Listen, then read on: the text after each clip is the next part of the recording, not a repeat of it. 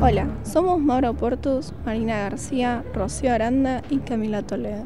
Estamos hoy en un nuevo podcast de crímenes impactantes y hoy vamos a hablar sobre el caso de Junko Furuta, una estudiante japonesa que fue secuestrada, brutalmente torturada y violada durante 44 días y finalmente asesinada.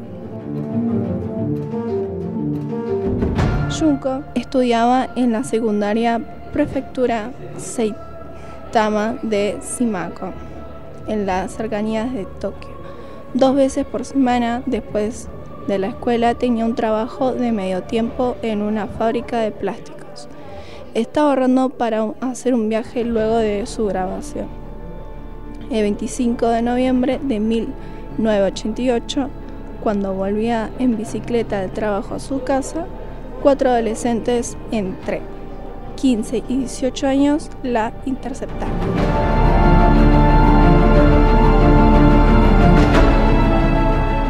En el grupo se encontraba Hiroshi Miyano, conocido por tener estrechas conexiones con la mafia yakuza.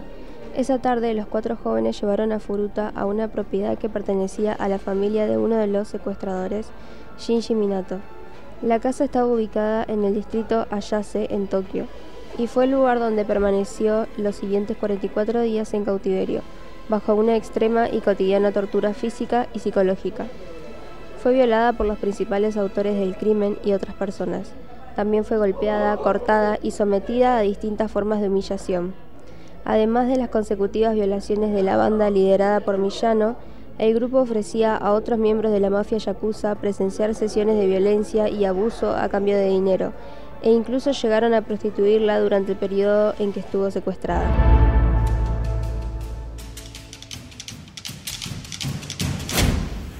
La joven también sufrió otros tipos de maltratos. Por ejemplo, era alimentada con insectos y obligada a tomar orina de sus secuestradores. Rociaron sus piernas y pies con líquidos de encendedor y las prendieron fuego. También empujaron dentro de sus genitales botellas de vidrio, una barra de hierro y fuego pirotécnico. Los testimonios indican que todo el tiempo era golpeada y debilitada emocionalmente de diferentes formas. En total, se calcula que la adolescente sufrió más de 400 violaciones perpetradas por diferentes hombres y que al menos unas 100 personas asistieron a presenciar las sesiones de tortura. Es decir, un centenar de personas se convirtieron en cómplices del crimen que se extendió a lo largo de un mes y medio.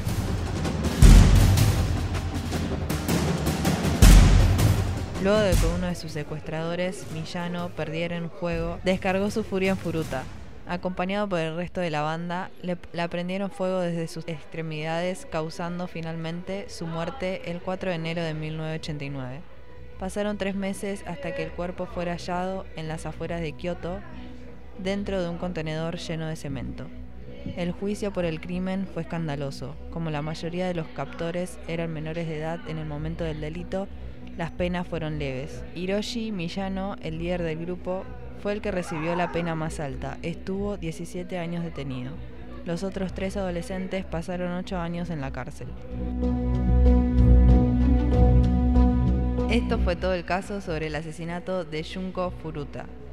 Gracias por haber escuchado otro episodio de Asesinatos. Nos vemos en el próximo episodio.